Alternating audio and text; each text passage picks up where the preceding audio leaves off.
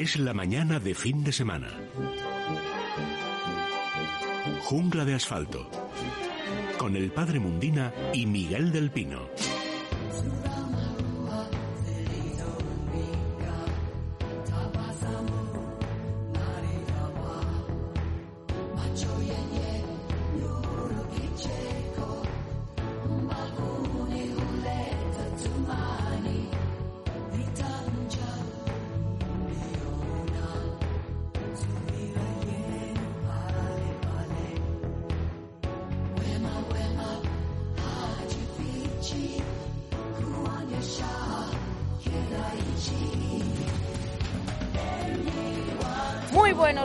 A todos, son las 11 y 2 minutos, las 10 y 2 en Canarias y estamos de vuelta a Jungla de Asfalto, un programa por delante para hablar aparte de, de, nuestras mascotas, ¿verdad? Y de las plantas especial rosales. Ya estamos en esa época, luego Mundina nos lo contará. Y por supuesto de esta pandemia que estamos viviendo del virus y Miguel seguro que nos tiene que actualizar las cosas que están eh, pasando. De momento ya saludo al profesor del Pino. Profesor, buenos días. Muy buenos días, Celia. Buenos días a todos. Padre Mundina, buenos días. Muy buenos días, pareja. Y días buenos que sean para todos los oyentes. Claro que sí. Oye, eh, ha amanecido despejado, pero hace, hace fresquete, ¿eh, Miguel? Sí, sí hace fresco, pero es que es habitual. Ahora diremos, es la primavera más fría de toda la historia. No, no, porque no, yo mi referencia es San Isidro. sí, y acuérdate ¿verdad? siempre que cuántas corridas o han, se han tenido que suspender, sí. o bien por la lluvia, que a veces la lluvia es casi mejor que el viento, ¿verdad? Claro, el, el agua de mayo, claro. hombre, siempre ha sido muy buena para otras cosas, para la agricultura, no para no para los toros ni para los espectáculos al aire libre, ¿verdad? Efectivamente. Pero, pero efectivamente, ayer fue un día de San Isidro, pues desde el punto de vista meteorológico tristísimo, ¿verdad? Gris, sí. plomizo, ¿no? Sí, Pero sí. bueno, bueno, llovía, ya saldrá llovía. el sol, ya, ya, hoy sale un poquito. Ya saldrá el sol, en todos los sentidos, En claro todo, que sí. Bueno, en todo. 11 y 3 minutos, voy a dar el teléfono a nuestros oyentes, 91 573 9725, 91 573 9725. Ahora sí, abrimos la ventana. Es la mañana de fin de semana. Jungla de asfalto. Miguel, actualízanos Bueno, el estado pues, de la cuestión. Me, me baso para ello en un artículo precioso de la revista Investigación y Ciencia, pues de uno de esos grandes científicos españoles, de los que mañana hablaremos un poquito más, al hilo de que la comisión formada por Europa para investigar y para asesorar sobre el coronavirus, pues lamentablemente no tiene ni un solo científico español. No. Ni uno, lo cual es algo terriblemente lamentable. Iba a decir injusto también en cuanto se refiere a la historia de la ciencia española, pero claro, de la manera que está actuando este gobierno, hasta ocultando su comisión de presuntos expertos, pues no nos extrañe. Pero bueno, yo me digo que buscando siempre, tratando de encontrar en medio de, de mi enfado, paréntesis, el otro día volvió a arrollarme por la calle un corredor cuando iba yo a, a comprar, pero, pero mi codo me salvó de nuevo. Cierro paréntesis. Bueno, pues entonces decía que ese artículo de un gran científico español, el profesor Ignacio López Goñi, que es catedrático de microbiología de la Universidad de Navarra, se refiere a esos artículos que asustan tanto. Se ha publicado uno en Brasil tremendo diciendo el virus está mutando. Hay nuevos mutantes del virus y claro, se, rápidamente se pasa al razonamiento. Ah, pues en cualquier momento aparece uno peor que nos mata a todos. Un momentito. Puntualiza el profesor López Goñi algo que para los científicos es obvio, pero que el público no sabe, y es que los virus están mutando siempre, constantemente, no dejan de mutar. ¿eh? Si pone un ejemplo, además, que resulta espectacular desde el punto de vista cuantitativo, ¿verdad? Y es que si nos imaginamos un milímetro, un milímetro de cultivo de virus, ¿eh? entonces cuántas cuántas mm, partículas de virus pensará un ciudadano normal que puede contener ese milímetro cúbico de, de cultivo pues 10.000 millones de partículas de virus, ¿eh? 10.000 millones de partículas víricas por mililitro. Pero es que además están en mutación constante. Mira, cuando se descubrieron los virus al principio, se les puso nombre comparable a la forma en que se hace con animales y plantas. Dos palabras, por ejemplo, Homo sapiens, no para el hombre, pero dos palabras, por ejemplo, no sé a ver cuál se me ocurre. Legio debilitans fue el nombre que se le puso al virus de la poliomielitis humana. ¿eh? Formido inexorabilis sí. al virus de la rabia. Hoy esto no se hace, porque los virus ya han dejado de considerarse especie y se llaman algo así como una cuasi especie, es decir, un virus es una masa enorme de partículas en constante mutación. Por lo tanto, muta el virus, sí, constantemente. Ahora bien, y aquí viene la búsqueda de lo positivo, ¿verdad? Es posible, es probable, es mejor dicho, probable que aparezca un mutante del virus especialmente peligroso y perjudicial y que nos mate a media humanidad. La respuesta es no, por una razón porque el virus en sus mutaciones trata siempre de sobrevivir, es lo suyo, es lo de la evolución, ¿verdad? Sobrevivir, pasar la generación siguiente. Y como parásitos que son, a los virus desde el punto de vista evolutivo no les interesa matar a sus infelices huéspedes, ¿eh? les interesa simplemente reproducirse en su interior y cada virus que mata es un virus que se ha equivocado. ¿eh? Por eso las, cepas de virus parece que también se publica la, la evolución hacia dos grandes ramas que se llaman L y S, ¿eh? la L que es la última, parece que prevalece más, que se multiplica más rápidamente, eh, pues parece que esas, esas líneas evolutivas, la S y la L, no tienden a ser más, más peligrosas. Algunas de ellas, la L, lo que tiende es a multiplicarse más rápidamente, ¿verdad? Porque una, una, una cepa mortal del virus sería fatal para la especie a la que perjudica, pero también para él. Por lo tanto, queda claro, gracias por el artículo del profesor Ignacio López Goñi, ejemplo de un gran científico español, repito, de la Universidad de Navarra, catedrático de microbiología, Gracias por ese artículo que aclarará pues a todo el que lo lea, que son amantes de la ciencia, los que leen esta revista y de aquí nos, permitimos también divulgarlo, que los virus no es que estén mutando y eso sea algo terriblemente peligroso, es que mutan constantemente. Claro. Miguel, yo tengo una, pregunta, sabes que se está hablando bastante también de la enfermedad de Kawasaki. Sí. Bueno, en eh, algunos países afectados por, por la pandemia del, coronavirus, eh, pues veas el caso de Estados Unidos o en Reino Unido, eh, bueno, eh, parece que el aumento de estos casos de la enfermedad de Kawasaki puede estar relacionado con, con el coronavirus. Pues mira, has empleado dos palabras absolutamente científicas, Celia. Has empleado las palabras parece y puede. ¿eh? Y es que ah. efectivamente hay, que ser muy prudente. Muy prudente. Muy prudente. Resulta extraño, epidemiológicamente extraño, la aparición de estos brotes en, los niños, que bueno, son especialmente tristes y terribles, ¿verdad?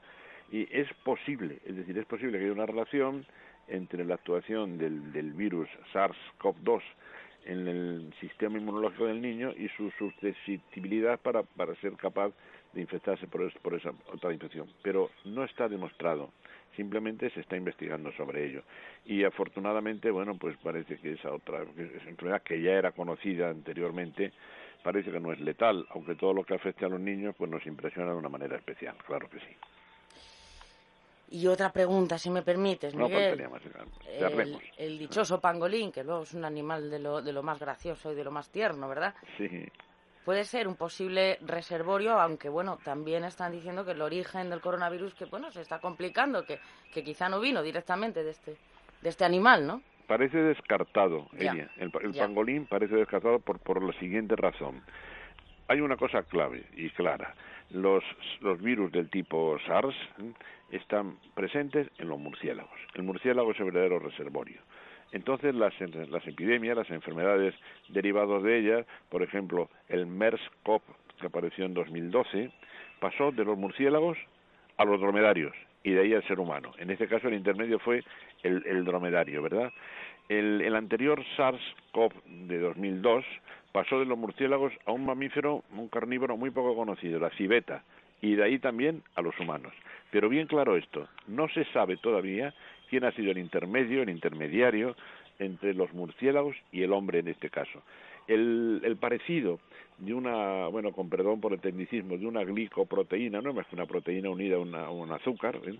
que tiene en la cubierta la célula del, virus del pangolín, ¿eh? que es muy parecida al del SARS-CoV-2, es lo que le hizo, en principio, eh, ser acusado de culpable de ser el intermediario. Después se ha descartado se ha descartado completamente. Se ve que es una rama lateral y hoy día el pangolín, que es un animal al que muy pocas personas conocían antes de, estas noticias, ¿verdad? Está descartado como transmisor intermediario. Tiene virus muy parecidos, ¿eh? pero no es el antecesor. Yo no sé este. si, a ver, un gran amigo de este, de este programa, eh, eh, Fran de la Jungla, más allá, Miguel, de, de, los gustos personales, ¿verdad?, del programa de no, pero decía, porque conoce aquella zona también y la zona de, de Tailandia también, no solo China, que, eh, bueno, si era un animal muy utilizado aquí lo dijo en el radio, para determinado, bueno, para experimentar con él, ¿no? Como se hace también con cobayas, con ratones, con... Bueno, el, pangolín en, en Oriente se considera una exquisitez. Hay varias especies de pangolines, hablamos del pangolín chino. ¿eh? Hay otros africanos también menos conocidos todavía.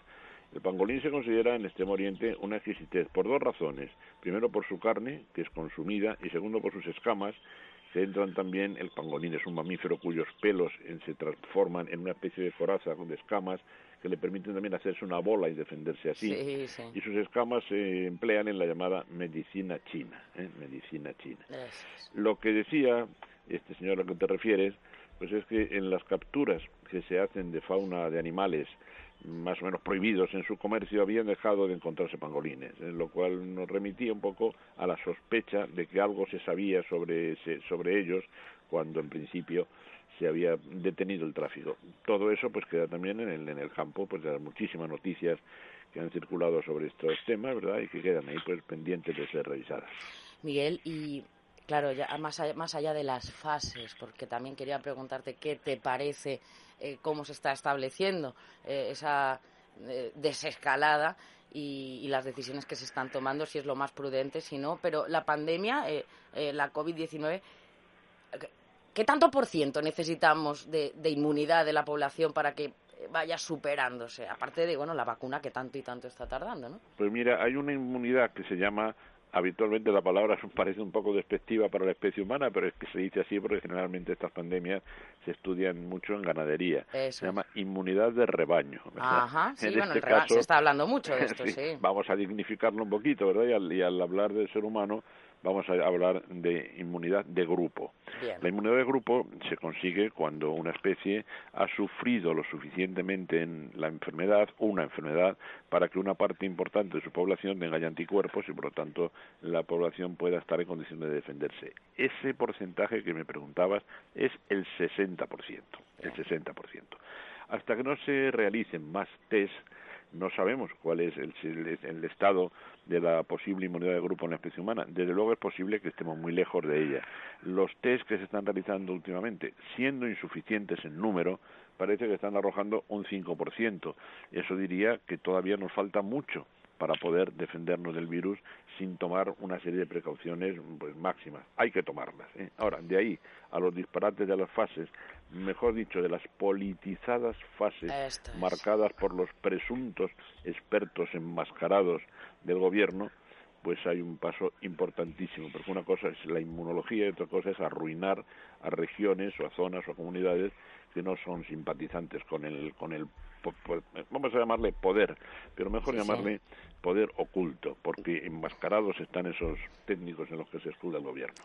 Pues efectivamente, si tenemos que hablar de rebaños también, tiene que haber buenos pastores que, que sepan dirigir ese rebaño. Recomiendo eh, vehementemente el artículo de Javier Somalo hoy a las cacerolas que me parece que me parece extraordinario. Ya el título promete. El, título, promete, ¿verdad? a las cacerolas, pues claro que sí. Nosotros pues nos vamos con las plantas del Padre Mundina.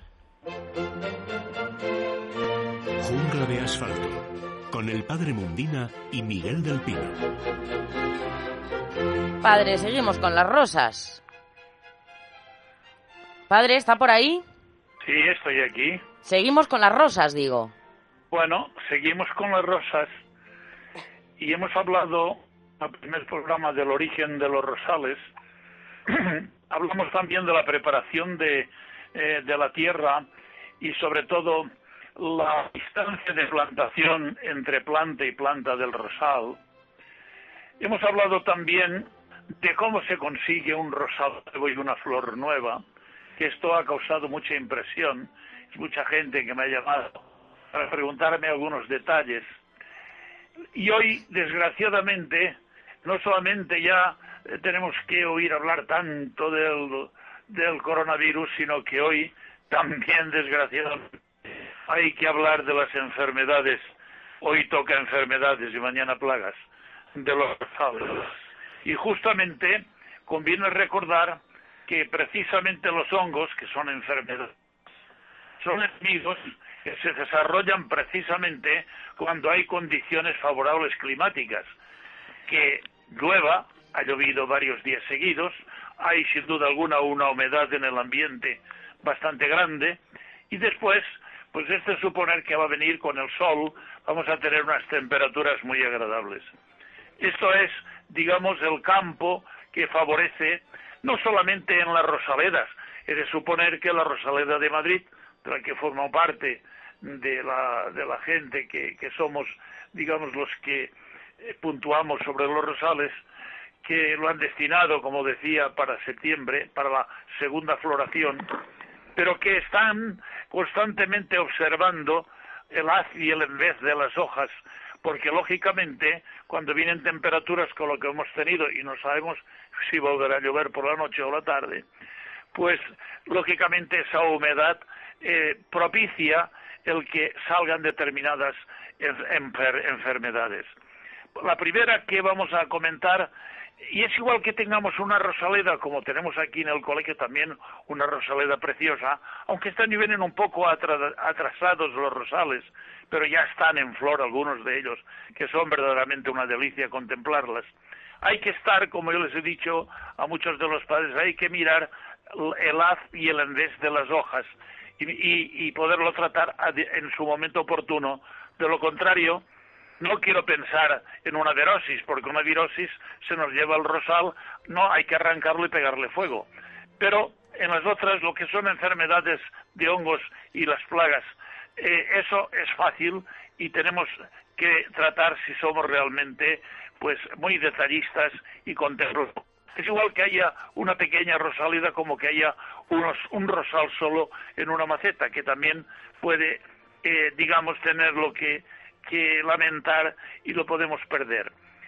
El oidio o blanco del rosal, la esferoteca panosa, que se llama dentro del mundo, digamos, de, de, de, las, de las enfermedades, es el oidio blanco, que a partir de la primavera, que ya estamos metidos ya en primavera muy avanzada, suelen aparecer sobre todo los tallos de los jóvenes y unas señales blancas que parece como, como si hubiesen echado un poco de harina en las hojas. Y este es el oidium. Este hongo deforma las hojas y, los botones florales. Eh, donde más se propaga es en el pedúnculo de la flor, ahí es donde más se propaga. Y en los primeros síntomas hay que tratar, bueno, aquí hemos hablado de dos grandes firmas que espero que en lo sucesivo pues nos siga, sigamos haciendo ahora porque claro, la publicidad de las eh, han sido como no había movimiento de trabajo de ninguna clase, pues las, eh, las radios han tenido que perder pues a veces un 80 y hasta mucho más de la publicidad que tenían, porque claro, no, ha habido movimiento, digamos, de ningún tipo, y ahora parece, parece que la cosa se va a poner un poco en marcha. Bien, pues más hay que tratar, pues yo aconsejo siempre la TEMI, aunque hemos tenido, repito, el CABE y Flowers, que también tienen, eh, de lo que yo pueda decir aquí, ellos también tienen esas dos firmas. Tenemos también la roya, que es el Phragmium fucortificum, que la roya se da con mucha frecuencia en los rosales. Este humo aparece en el envés de las hojas, por eso hay que ser observador y no solamente mirar el rosal y decir, uy, qué bonito, no, hay que mirar el envés de la hoja y mirando qué es lo que hay detrás de esas hojas, porque tanto las plagas como las enfermedades saben buscar la forma y manera de poder pasar, si es posible, desapercibidos. Y se distingue por unos puntitos amarillos que no se ven casi si no se vuelve la hoja al revés. Y cuando la enfermedad está desarrollada, si uno no se da cuenta, las hojas caen. Y claro, cuando un rosal pierde las hojas, pues pierde toda la belleza del rosal, porque tenemos que cortar hojas que no tienen, eh, digo, rosas que no tienen hojas. Si conseguimos localizar los primeros síntomas, bueno, pues que hay que arrancar esas hojas. Yo aconsejo con unas tijeritas cortar esas hojas, tenerlas dentro de un recipiente y pegarles fuego, que es lo mejor que se puede hacer.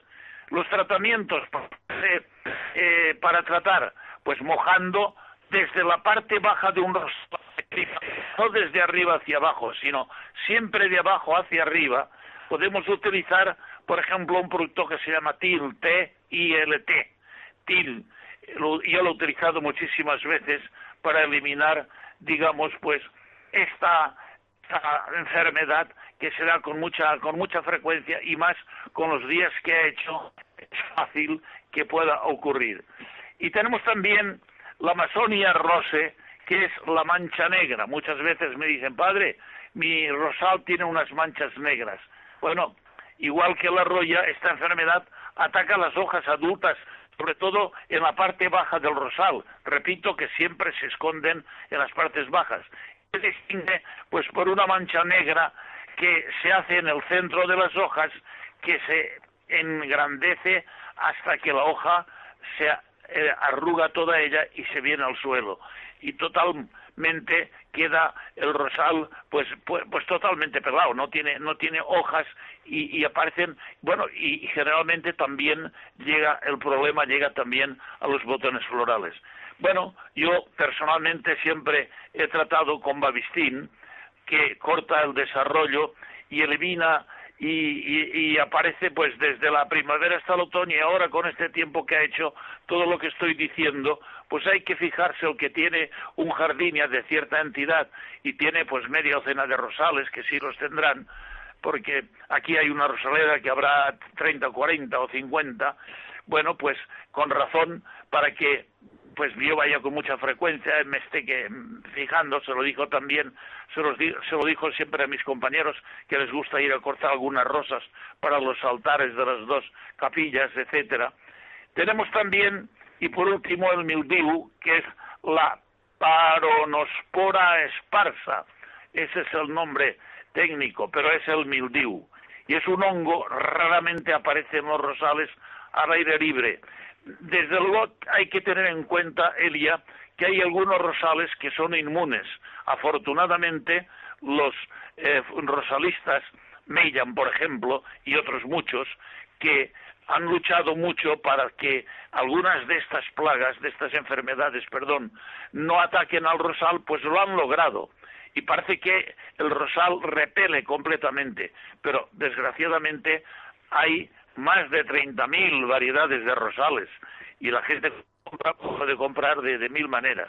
Y por lo tanto se puede dar perfectamente el mildiu y se distingue por unas manchas parduzcas en las hojas que rápidamente caen al suelo y para que esto no ocurra pues hay que buscar un tratamiento rápido yo siempre aconsejo el ridonil que con el agua de riego desaparece rápidamente. Es decir, eh, si aplicamos estos productos que he dicho, tanto el Balbistín como el Ridonil, eh, bueno, pues eh, rápidamente está el TIL, bueno, pues puede que tengan, como he dicho, otros productos de otro nombre que hacen la misma función. ¿Y esto por qué ocurre en esta época? Bueno, porque mayo él ya es el mes de las flores, de las plagas y de las enfermedades. Es un tratamiento contra el oidio si se observan síntomas de roya, como hemos dicho, y es posible que haya moscas, trips, pulgón, que eso lo vamos a comentar mañana. ¿Por qué? Bueno, pues porque la temperatura pues es muy propicia con las lluvias que han caído frecuentes estos días. Hay una humedad, repito, como he dicho al principio, bastante elevada y naturalmente pues es cuando se desarrollan las enfermedades y también las plagas. Pero tenemos para poder combatir y hacer que nuestros rosales no decaigan, aunque tengan al principio nos demos cuenta, si hacemos el tratamiento rápidamente y lo repetimos al cuarto o quinto día, con toda seguridad que acabamos con esas plagas y nuestros rosales seguirán dando unas flores bellísimas. Pues como seguro tenemos cantidad de dudas sobre ellos, porque hay mucho aficionado a los rosales, voy a repetir el teléfono 91 573 9725. Son las 11 y 25 minutos y ahora sí, nos vamos al arca.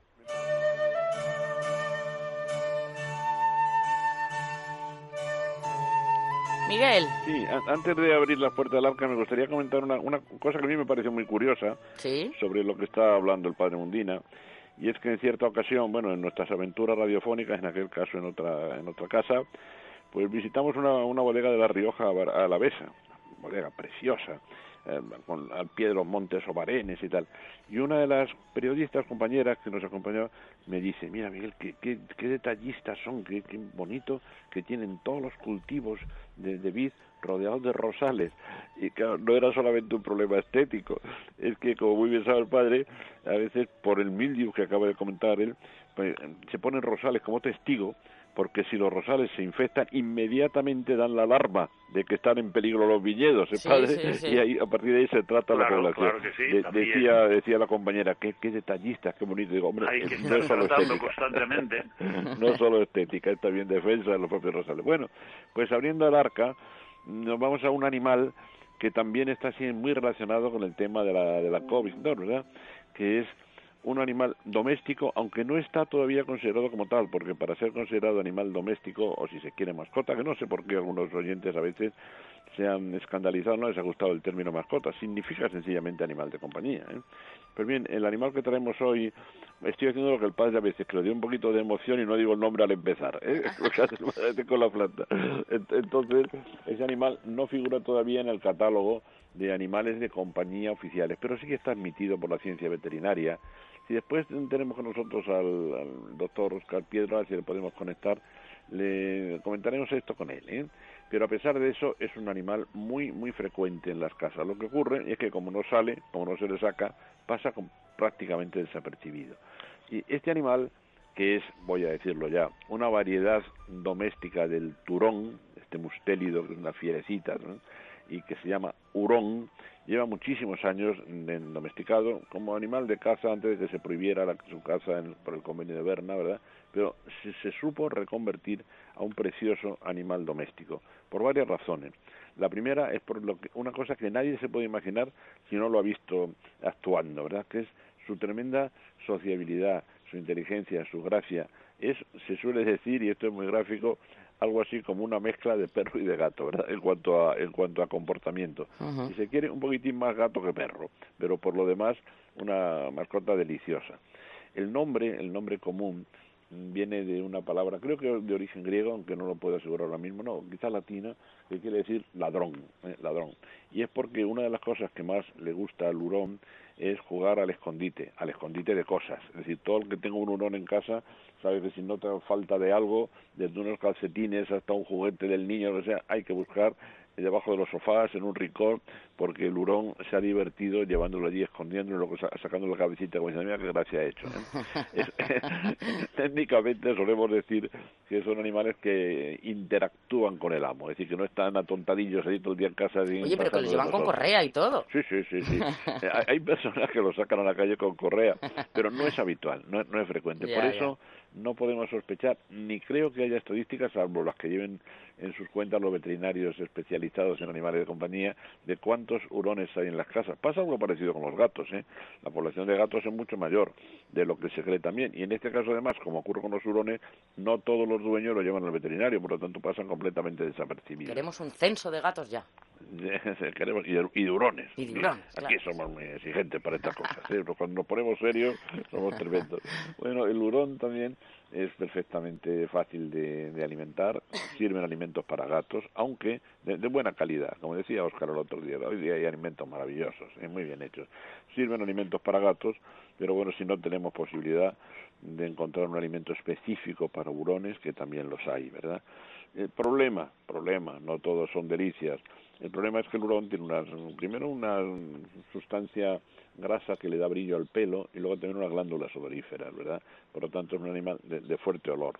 En Estados Unidos se ha recurrido a la extirpación de glándulas, pero eso, en todo lo que extirpación a un animal, pues pasa también por filtros de que a veces pues, no parece muy ético tener que hacer una operación quirúrgica a un animal. Pero bueno, hay esa posibilidad. Y luego también pues el tema de la limpieza, ahí son un experto nuestros amigos de Meforsan, pero decimos exactamente igual que con el gato y con el perro, porque el hurón tenga un olor natural hormonal, no se trata de bañarlo en exceso porque podemos provocar un efecto rebote, puede segregar más grasa todavía en el pelo. Así que un animal perfectamente asumible como mascota, como animal de compañía, y que llega a la actualidad en este momento porque en Singapur se hicieron experiencias sobre si el durón era susceptible de infectarse con el virus y allí se vio por primera vez, perdón, con el virus SARS-2 como natural del que estamos hablando, y allí se vio por primera vez algo que luego se ha visto en el gato y que en el gato ha asombrado mucho, es que sí, se infecta, claro que sí, pero repito yo, como he dicho algunas veces con aquí, Elia, también el hámster se, se infecta de la gripe normal, ¿no? Pero algo curioso que también se ha confirmado en el gato. En el tema del contagio se produce un rebote, una enfermedad que no afecta al pulmón, como está ocurriendo en los seres humanos, sino al intestino se queda en un cuadro diarreico leve del que el animalito se recupera. O sea que en este sentido tampoco hay que temerle como animal de compañía porque se hayan hecho en Singapur experiencias con el virus y con su persona, iba a decir, ¿verdad? Con su persona animal. Así que asumible como animal de compañía precioso, eh, juguetón, divertidísimo, inteligente y poco mm, estudiado desde el punto de vista estadístico porque pasa desapercibido. Bueno, pues eh, si tienen dudas, seguro que hay oyentes que tienen neurones. Estoy convencida, ¿eh, Miguel? Muchos, muchos, Elia. Seguro que muchos, ¿eh? Y de todas maneras, nuestros amigos de Menforsan tienen productos para ellos. Claro, claro que sí. Cualquiera de los cosméticos y, y de los productos alimenticios. Mira, Menforsan quienes lleguen, quienes abran la página web y tal, pues lo primero que se encuentra en ella es algo que le dice mucho a su favor, ¿verdad? Y es que los laboratorios Bilper Group, que son sus fabricantes de Menforsan, están dando ahora mismo prioridad muy alta al abastecimiento de hospitales, centros de salud, etcétera, como desinfectantes, ¿verdad? Sin embargo, no quiere decir que sus distribuidores pues no sigan teniendo todos estos productos y tal. Y de ellos destacamos hoy los complementos alimentarios ¿eh? o alimentos complementarios para perros y gatos. ¿eh? Que son muy fáciles de, manejar porque simplemente se añaden al agua de bebida, por lo tanto no hay ningún problema para ello, y son muy variados. Ahí en el catálogo de Menforsan pues aparecen, están basados en plantas, en plantas, plantas. Entonces los hay tanto para pieles sensibles, para las articulaciones, para relajar esos, esos perros y gatos especialmente nerviosos, ¿verdad? Y además también hay algunos que elevan la inmunidad. Bueno, todo esto es un complemento, un, producto, una serie de productos que me comentaba el doctor Picabea que están teniendo mucha aceptación. Yo cuando me lo dijo que lo iban a lanzar al mercado, me permití decir que, que auguraba un éxito, y así está siendo. ¿eh?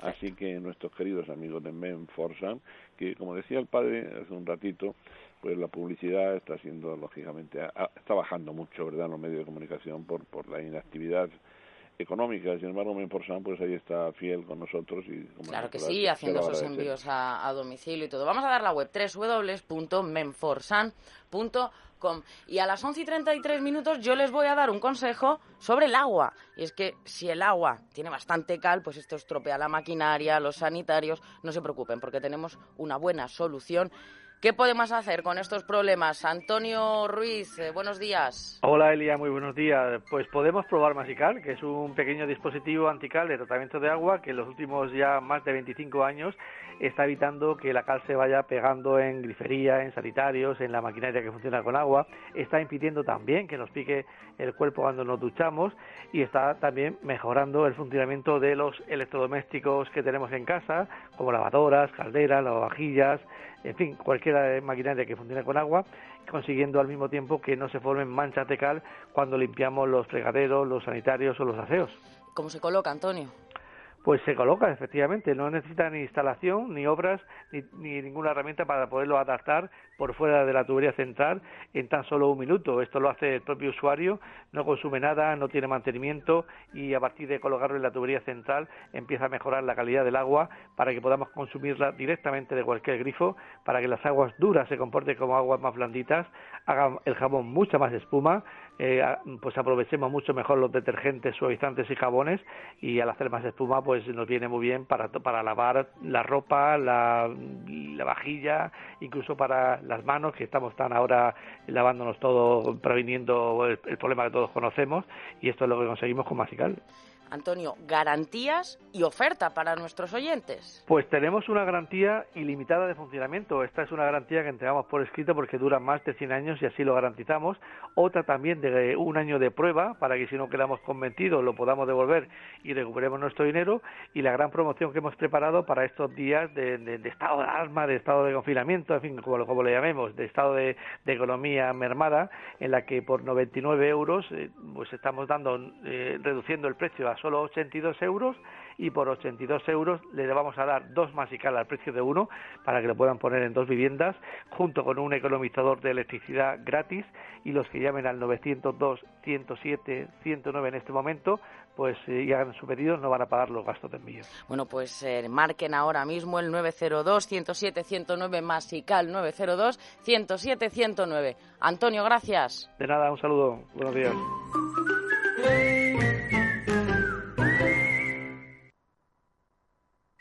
¿Quieres que tu mascota esté guapa y se sienta bien? Menforsan, la marca líder en cosmética natural para tus mascotas, soluciona todas las necesidades de higiene y limpieza de nuestros fieles amigos. Todos los productos Menforsan están registrados y garantizados por Laboratorios Bilper, fabricante homologado y certificado desde 1958. Puedes encontrar los productos Menforsan en pajarerías, tiendas especializadas y clínicas veterinarias. Descubre los productos más naturales y el catálogo más completo del mercado. www.menforsan.com Alimentación, actividad física y buen humor, las claves para sentirse bien. Y lo encontrarás todo en E-Salud, los sábados y los domingos de 3 a 4 de la tarde en E-Radio con Adrián González y el doctor Domingo Pérez León, el espacio más saludable de la radio española. ¿Te apuntas? Jamones y embutidos de cerdo ibérico de bellota de la máxima calidad? Tujamondirecto.com. Loncheados o en pieza completa? Tujamondirecto.com. Con total comodidad. Ya sabes lo que te va a costar de antemano y en 24 horas lo tienes en casa listo para consumir. Además, con un periodo largo de caducidad y excelentemente presentado. No te quedes sin tujamondirecto.com. Llámanos al 984 1028 o visítanos en tujamondirecto.com. ¿Quieres que tu mascota esté guapa y se sienta bien? Menforsan, la marca líder en cosmética natural para tus mascotas, soluciona todas las necesidades de higiene y limpieza de nuestros fieles amigos. Todos los productos Menforsan están registrados y garantizados por Laboratorios Bilper, fabricante homologado y certificado desde 1958. Puedes encontrar los productos Menforsan en pajarerías, tiendas especializadas y clínicas veterinarias. Descubre los productos más naturales y el catálogo más completo del mercado. www.menforsan.com Estás escuchando Es Radio. Colacel Antiox es único. Colágeno puro antioxidantes y vitamina C que ayudan a mejorar la piel y las articulaciones. Colacel Antiox de Laboratorios Mundo Natural. En parafarmacias y parafarmaciamundonatural.es. Si eres accionista de BME, consulta con tu banco y podrás vender, si lo deseas, cada una de tus acciones a 32,98 euros. Plazo ampliado hasta el 5 de junio. DC a SIX. Más información en six-group.com y en el teléfono 900 800 903. Folleto registrado en CNMV. Recuerda, con Mundo Natural tus complementos alimenticios, alimentación bio y cosmética natural en tu casa en 24 horas. Pedidos en parafarmaciamundonatural.es y por compras superiores a 70 euros regalo seguro.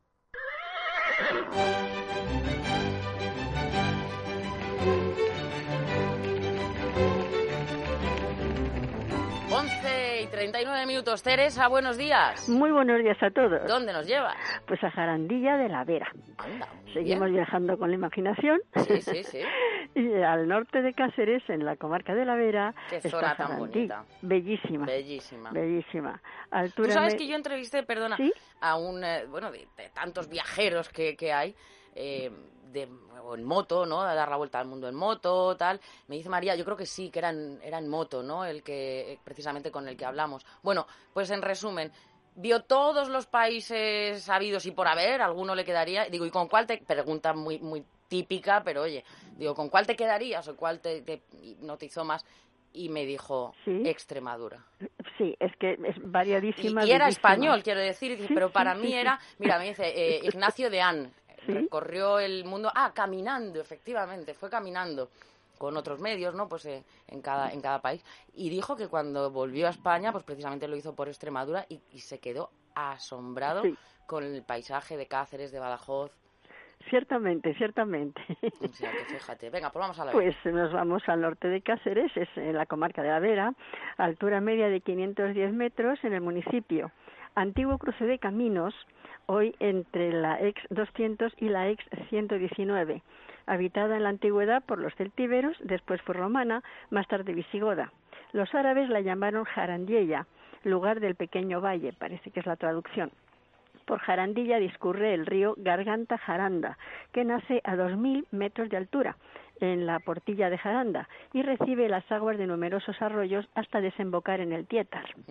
Arquitectura popular, casas de piedra con entramados de madera, monumentos, iglesia de Nuestra Señora de la Torre con aspecto de fortaleza, siglos XII y XIII, iglesia de San Agustín, siglo XVI, ermita de Nuestra Señora del Sopetrán, la patrona de Jarandilla, en el siglo XVIII, y ermita del Cristo del Humilladero, construida en el siglo XVI. Un siglo antes se edificó el castillo de los condes de Oropesa. En él se alojó el emperador Carlos I en noviembre de 1556 en su traslado a Yuste. En la actualidad es el parador nacional de Jarandilla, precioso parador, pues, bueno, pues como todos por otra parte, pero vamos, este con, con, un sello especial ya lo creo. Otros monumentos, la Picota y los puentes, el puente Parral, el puente de Jaranda y el puente de Palo. Naturaleza, anfibios, ranas eh, común, patilarga, ranita de San Antonio, gallipato, salamandra, sapillo pintojo, ibérico, sapos corredor y despuelas, tritones ibérico y pigmeo, aves, rabilargo, abejaruco, abubilla, agateador común, alondra, ana de real, andarríos, búho, carbonero común, busardo común, ratonero, cigüeña blanca, gavilán, golondrina, trepador azul etcétera, ¿eh?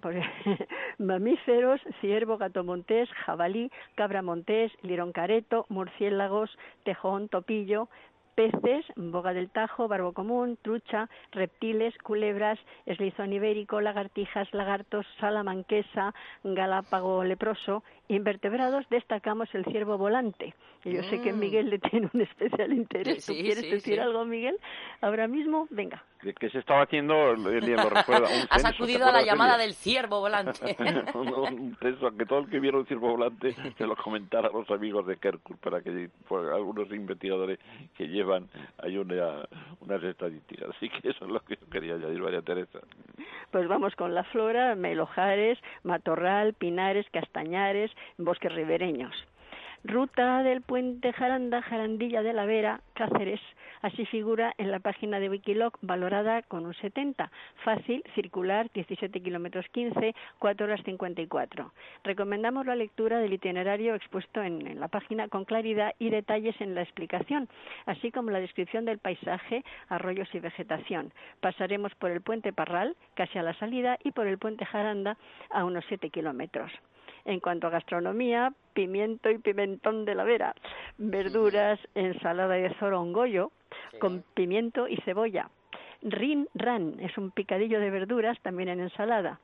Carnes buenísimas, cordero y cerdo, embutidos y truchas y ahora dedicado a ti, Elias, si me lo permitís todos, leche frita, porque qué rica, que te. Que sabes que me encanta, qué buena. me acordaba de ti cuando Claro que sí. Perronillas y vino de sí, vino de pitarra, nombre tomado de la pequeña garrafa que lo suele contener. Entonces, eh, pues vamos a disfrutar, pero como de costumbre, prudencia y moderación a nuestros queridos conductores que la tienen. Pues perfecto, Teresa, una visita pues muy agradable, claro que sí, y un saludo a todos nuestros oyentes de aquella de aquella zona. Yo quería comentar algo, Elia. Y claro. En, vez de elegir alguna de las especies que ha dicho María Teresa, no sé, mejor el eslizón, eh, quería comentar algo que creo que es muy importante. Mira, con la crisis tremenda que vamos a tener de turismo, lógicamente pues aumentada por ciertas declaraciones de políticos que parecen no demasiado dotados de luces, ¿verdad? Pues el, turismo español, el turismo entre en zonas de España, yo creo que va a ser una de las salvaciones ¿eh?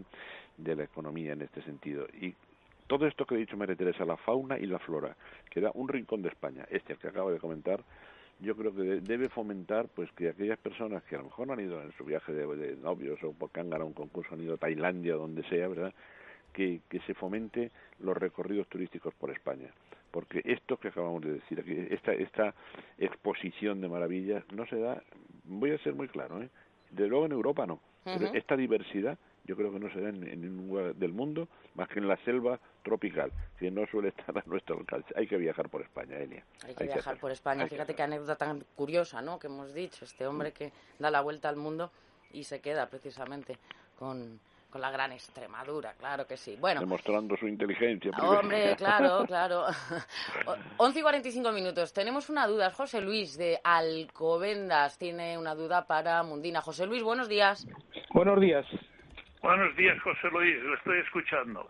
Hola, padre. Buenos días. Eh, no es ni la primera vez ni será la última que hable, que quiera hablar con usted. Hombre, eh, pues siempre a su disposición. Felicidades por el programa. Vamos a ver, mire, yo tengo un rosal ya hace tiempo, que funciona estupendamente bien. Y el año pasado, como lo vi muy, muy solito, se me ocurrió comprar uno en un vivero, quizá el principal de Alcobendas, con lo cual quizá aseguraba un poco el producto. Bien, lo planté como a 60, 70 centímetros de este. ¿En maceta o en el suelo? No, no, en el suelo, en un jardín. Vale.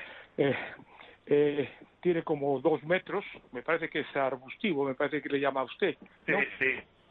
Bueno, y entonces este año bueno, no solamente no ha dado ni una solamente rosa, ni siquiera, ni siquiera esto hojas. Está bien. ¿Que no lo puedo? ¿Que no lo puedo? No, no lo podé, no, no se me ocurrió poderlo. Bueno, el, quizás... cuando ya entramos en el otoño, los rosales, cuando se entran, por eso dentro de los programas que yo he hecho, he dejado uno para el otoño, que es la plantación de los rosales. Usted supongo que el que plantó en el suelo tenía en una maceta, lo sacó de la maceta y lo plantó. ¿Es así? Sí.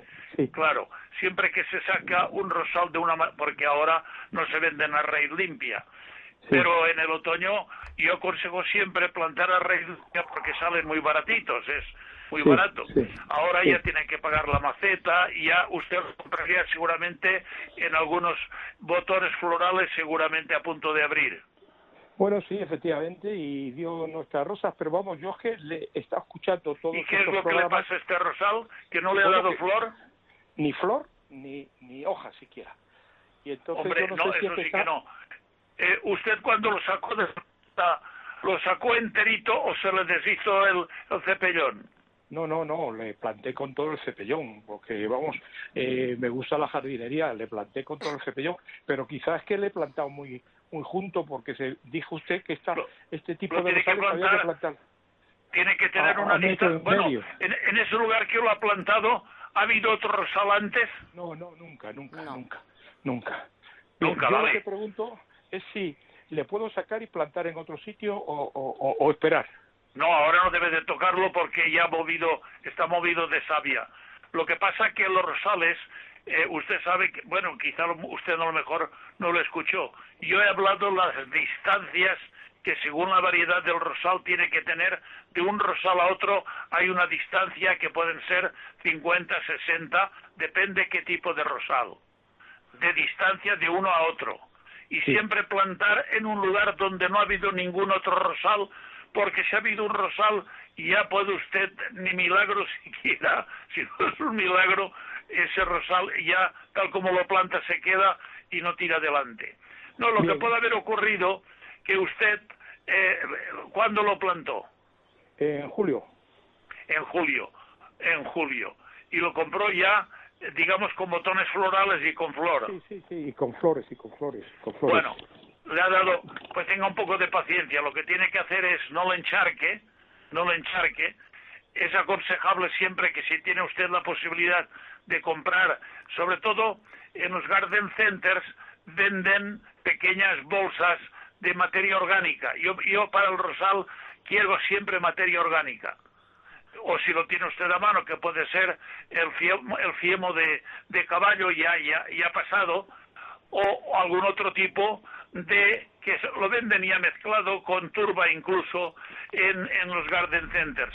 Hágale usted un abonadito, hágale un alcorque, hágale un abonadito y procuren no encharcarlo. Venga, perfecto. Porque con pues la lluvia que ha caído hay más que suficiente. Resuelta esa, esa duda. Y nada, diez minutos faltan para llegar a las doce de, del mediodía. Miguel, tenemos a nuestro veterinario, Oscar ah. Piedrola. Buenos días. Hola, buenos días a todos. Buenos días. Las aventuras de los veterinarios en esta época de crisis también estáis trabajando ya a tope, ¿verdad, Oscar? Sí, ya estamos a tope, Miguel, abriendo por, por la mañana y por la tarde ya. Y las consultas eh, reflejan un poquito las dudas acumuladas, es decir, hay personas que estaban ahí comprimidas, como se dice en el hebreo, las palomas reprimidas, y, y, ahora van con consultas a lo mejor más, más graves por no haberlas hecho a tiempo.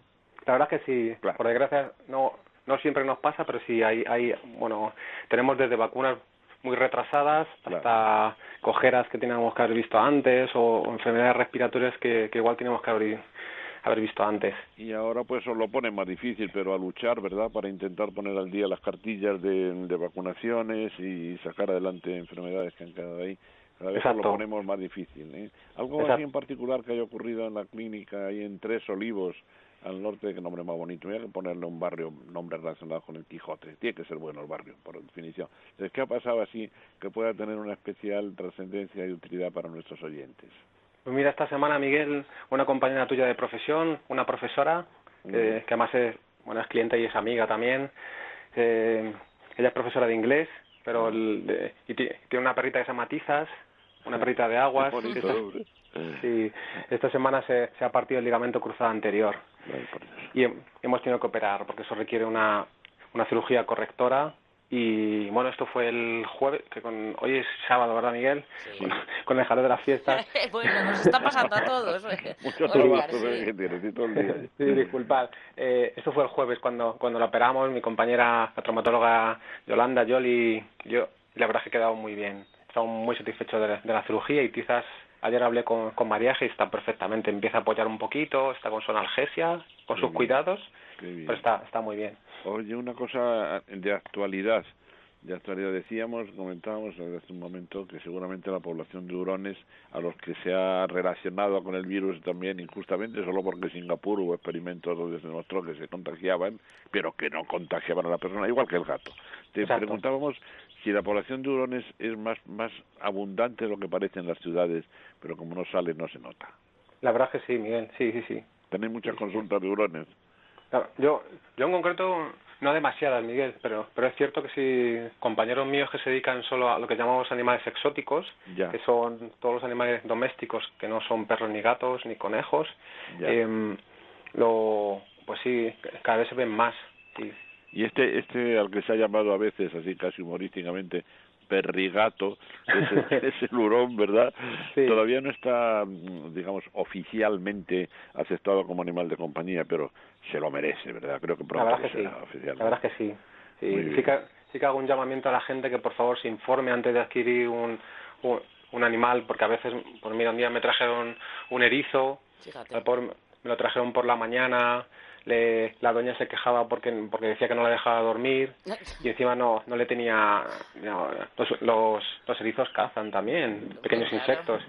Y entonces el, la eriza venía súper cabreada, Miguel, porque la habían despertado, era su hora de dormir, porque son nocturnos. Con las púas erizadas, ¿no? hacían muy, nada. muy bueno, muy buena, muy buena esa puntualización. Eh, con, con, el hurón pasa algo parecido. Un hurón duerme 16 o 18 horas como mínimo y es más crepuscular que diurno, ¿verdad? Y con el erizo es nocturno. Entonces, eh, un querido amigo el veterinario, Carlos Rodríguez, Oscar, Sí. muy relacionado también con los medios de comunicación, tiene, es- escribe de una manera muy divertida Sí, sí, y, y comentaba una vez que el hámster dice, está dormido el hámster y llega el imbécil del amo y lo despierta, decía Carlos. ¿verdad? Exacto. Y sí que quiero hacer un llamamiento para que, para que la gente, por favor, se informe. Igual que pues hay...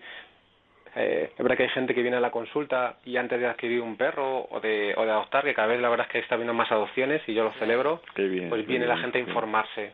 Muy bien. Yo llego más allá, eh, aunque vosotros me decís, no exageres, Miguel, porque parece que voy a... Yo llego a decir que antes de tener un animal de compañía, se visite al veterinario. Sí. Y diga, quiero tener un animal, ¿qué me Y aconseja? que la familia ¿Eh? esté de acuerdo en este caso. Sí, si es una persona sola, de acuerdo, pero es cosa de todos. Incluida Exacto. tía Eduvigis. La ¿eh? tía Eduvigis Incluida es fundamental, claro, porque luego se carga la silla del perro y la tía Eduvigis. La tía Eduvigis se enfada. Además ahora, bueno, este año no por, por, el, por el tema de la enfermedad que estamos sufriendo, pero es, es frecuente que, que, que regalen a lo mejor un perro con, con las comuniones Sí, y, y bueno, pues un perro, yo siempre lo digo, un, play- un perro no es una PlayStation ni es No, una pelota de no, fútbol. no. Es mucho Un más perro, que un todo gato, eso, ¿verdad? Es un animal y hay que cuidarlo y hay que y tiene unas, una serie de responsabilidades. Nos dan Claro. muchísimas cosas, pero pero no podemos eh, Hombre, permitir puede que luego un regalo abandonen. muy bonito. Sí, por supuesto En mi que caso sí. lo fue, por ejemplo, si de antemano ya sabe esa persona que, que, que quieres un perro, ¿no? Por así Totalmente de acuerdo Puede ser contigo. un regalo precioso, pero Exacto. así regalarlo porque sí, una compra compulsiva no puede ser. No, es, una compra- es mucho exacto. más es mucho Totalmente más de que una acuerdo con pelota de vosotros. fútbol eh, eh, Oscar digo es mucho más que una pelota de fútbol aunque alguna perrita se crea futbolista y se rompe el ligamento cruzado Vaya. Sí, pobre. un abrazo Oscar muchísimas Un abrazo, gracias buen día a todos. Gracias. adiós. Un abrazo. Bueno, nos queda nada, un par de minutitos. Tengo que ir con María José desde Barcelona. Tiene una duda para Mundina. María José, buenos días. Sí, mire, buenos días. En primer lugar, es radio, es un milagro y agradezcanle usted porque se ve que es el Padre Mundina el que pide al cielo, porque una radio como esta, independiente y libre, el milagro de, de existir sin contar con ninguna subvención oficial, es un milagro. Y se lo dice una que ha hecho radio, ¿eh? Bueno, pues, mire. pues dicho queda. per- perfecto. Muy en buenos días, le estoy escuchando. Buenos días, Padre Mundina. Mire, yo ahora acabo de plantar unas tomateras. Le diré cómo lo he hecho y si hay ¿Ha alguna cosa plantado que- qué, qué cosa? Unas tomateras. Tomateras, Ah, bien. tres macetas. Mire, la maceta tiene, yo le he puesto un plato alrededor de un centímetro, ¿vale? Luego el, el riego mm, yo lo efectúo al junto el tallo y la tierra donde se juntan el suelo ahí. Y mi pregunta es si tiene que, que haber siempre agua en el plato. Yo riego ahí plato. eh, No, no es necesario. No es necesario. Usted tenga el compost humedecido y lo que sí tiene que poner en el platito es un poco de arena y garbancillo para que el agua que eh, sale por el orificio inferior que quede en el platito. Pero no ponga Vale. agua en el plato. Nunca. Porque no hace calor como- yo, como no, para yo en el plato no, todavía. no, padre, yo no pongo nunca agua en el plato. Es si por exceso de riego hubiera abajo agua en el plato, nada más eso. Bueno, eh, otra cosa, finalmente ya para la tomatera, que tengo ilusión porque he visto macetas pequeñas con tomates muy Bueno, luego gordos. yo que poner- Perdón, luego te- que te... le Luego tendrá que ponerle un tutor porque le va a crecer y tiene que ponerle un, un- un par de tutorcitos. Sí, Dos, unas varillas, sí, ya, ya, ya las ya eso las es, tenemos. uno, uno en cada Sí. lado y le Sí. puede cruzar si quiere unos palitos para Sí. poderlo en- entutorar. Vale, esto ya mi marido que es experto lo verá. Y luego, un señor nos dijo que él tiene un huerto, que las lechuguitas, aquellos los des- desperdicios de tomate que comemos en casa de la ensalada, que lo echemos al compost. Y dice que le salieron unos tomates y una buenísima, que él no des- en un cubo grande aprovecha todos los desperdicios, peladuras de patatas, todo y lo echa claro, todos los desperdicios que sean orgánicos, claro está. Organ- sí, de fruta y verdura, ¿eh? No hablamos Muy de bien, cosa. muy bien, muy si bien. Las bien no peladuras de las patatas, me parece muy bien que todo eso sirve después. Eso fermenta y se hace un compost muy bueno. Bueno, Vale. Hasta aquí. es que Yo creo que como dejemos a María José y al padre Mundina charlando, pues a lo mejor llegamos también a la, a la una y media. Muchísimas gracias, amiga, por la llamada y resuelta esa duda. Eh, padre, un fuerte, un fuerte abrazo. y- Igualmente. Y, volvemos mañana a la misma hora. Miguel, Hasta mañana, hasta, hasta mañana, padre. mañana. Adiós a todos. Muchísimas Adiós, gracias. adiós. eh. bueno, pues nada, unos eh, minutitos y enseguida estamos de vuelta con todos ustedes. Hasta la una y media les acompañamos aquí en la mañana de fin de semana. Hasta ahora mismo.